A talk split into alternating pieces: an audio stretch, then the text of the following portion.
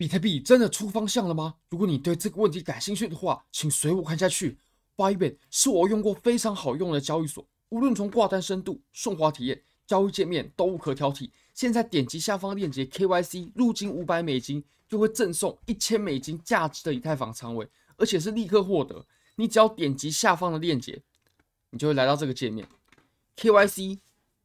入金五百美金过后，你就可以点击你要领取多单还是空单，它会直接帮你开好，是一千美金价值的以太坊仓位。好，我们现在呢，我们就回到比特币的图表上吧。我们从日线开始说起。那其实我们现在啊，你可以发现我们的 MACD 它还没有水下金叉。那如果要做多的话，我们最低的限度要求就是要有一个水下的金叉。那目前是还没有出现的。或许我们在震荡，然后呢，回调过后啊，我们就会出现这个机会了。不过现在是还没有。好，那再来，我们可以来到四小时。四小时，我们再看一下我们在前一阵子一直很关、一直很关心的这个收敛等腰的三角，它最后的方向吧。你可以发现哦，OK，我们最后呢，我们下破的时候啊，哦，我们是选择在这个位置。你可以发现哦，在这个位置，它就选择了下破。不过这个下破它可不可信呢？这个下破可不可信呢？它值不值得追呢？好，那主要我们要讲两个地方啊。第一个就是你可以发现呢，如果我们观察我们前面的行情啊，我们前面的假突破啊、假跌破啊，或者说形态失效啊等等等等，还有这个位置哦，它缩量之后，然后突破，然后结果它又回来了，它不断的出现这种假的动作，所以我们在上个礼拜我们就有谈到，它如果说做出动作的时候，我们要不要追呢？我们必须得非常非常小心。那最重要的就是我们判断它是不是真突破，首先先看它的量能嘛。那它的量能情况，你可以发现啊，如果说我们把这边下破的量能啊，然后去跟我们前面去做比较的话，哦，跟我们前面的，像比如说当时这种拉起来的时候多头的量能，还有在这里多头反抗的时候的量能啊，这里下破的空头量能，它并没有比较强势，所以我认为这里它的可信度呢，真的就还要。有还有确认的空间呢。如果你说哦，这里它就确认是真的要往下了，或者说往下打出一段距离，我认为这个是必须得打上问号的。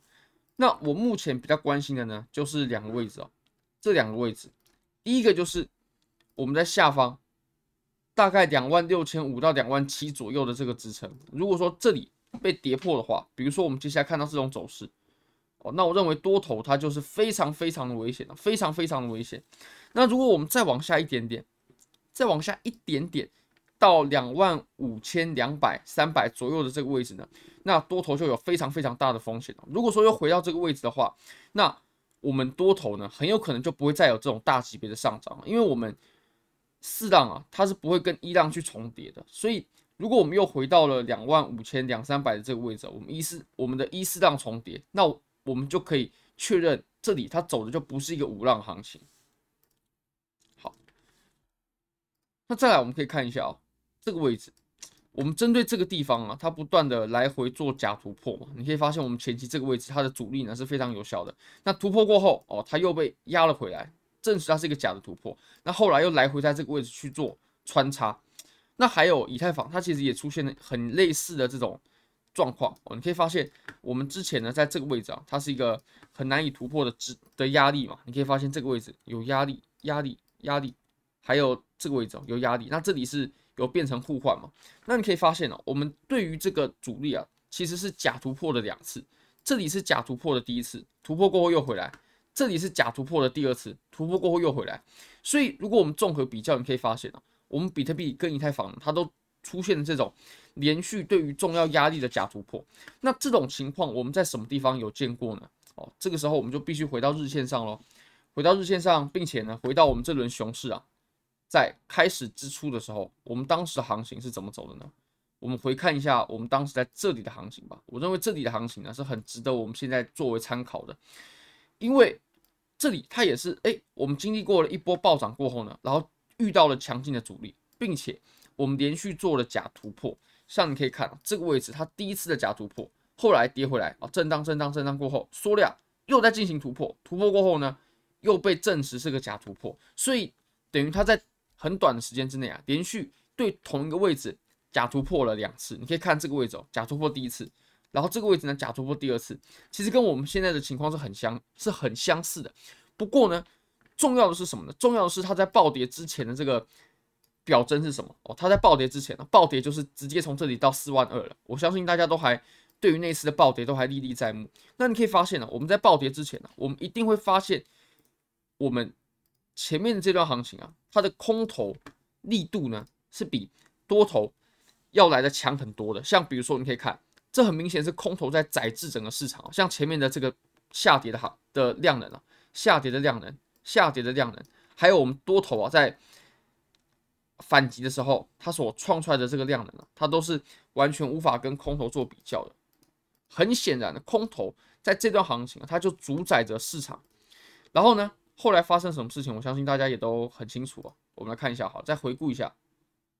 好，我记得当时我在吃自助餐，午吃午餐的时候，然后它就发生了呃接下来的这个情况，这个针就到四万二，对，到四万一、四万二的这个位置哦，真的是非常可怕，我还历历在目。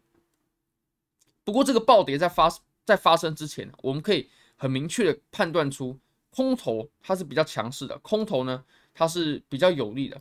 不过如果我们回到我们当前的行情呢？哦，我们当前的行情，等一下啊，有点小宕机啊。我们直接这样看回来，如果我们回到当前的行情呢，我们就可以发现啊，其实我们观察现在行情运行的这个区段呢，空头它肯定没有比较强势，它肯定没有比较强势，顶多只能说它势均力敌，甚至多头要来的强势一些。那如果说没有见到空头比较强势的话，我认为接下来要发生暴跌行情的几率呢，其实。就蛮小的，就蛮小的。我们应该要密切的注意一下，它在面对两万七到两万六千五的支撑的时候，出现的是什么样的反应。我不会贸然的去开一张趋势的空单啊。就以当前的情况来看，那如果以太坊的话呢？以太坊的话，我认为还稍微危险一些。怎么说？好，如果我们把以太坊当前走的情况啊，我们把它看成是一个形态的话呢，我们可以这样画啊，这样子，那你就可以发现呢，我们下方的这个接触点啊。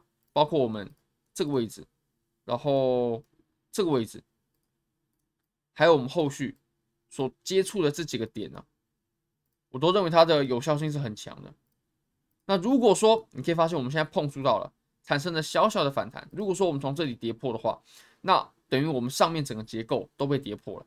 所以以太坊呢，我认为是就以当前的情形来看啊，是比比特币要来的更危险的。如果跌破的话，我会一样仔细看一下有没有出量的。毕竟这种级别啊，这种级别的形态啊，这种时间长度、量能堆积的程度呢，如果说下破的话，它一定可以引领一波行情的。那最后我们再来看一下我们之前有谈到的呃 CME 的情况吧。那其实确实没错，我们如果说在四小时、在一小时呢，它确实有出现这个缺口。不过我们这波下跌啊，它大部分的时间是在我们星期一的时候跌的。星期一的时候跌的，那就没问题了。也就是 CME 开盘过后，如果我们把这个图表呢切到日线上，你就可以发现，哎，它的缺口不见了。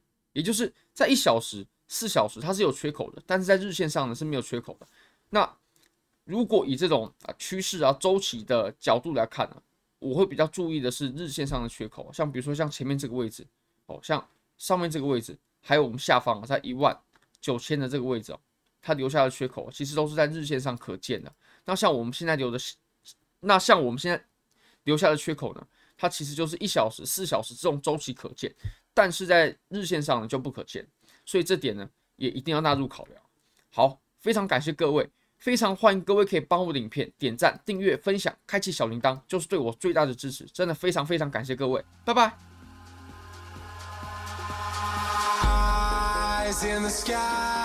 Gazing far into the night, I raise my hand to the fire, but it's no use, cause you can't stop it from shining through. It's true. through if you believe it's true. Baby, won't you let the light?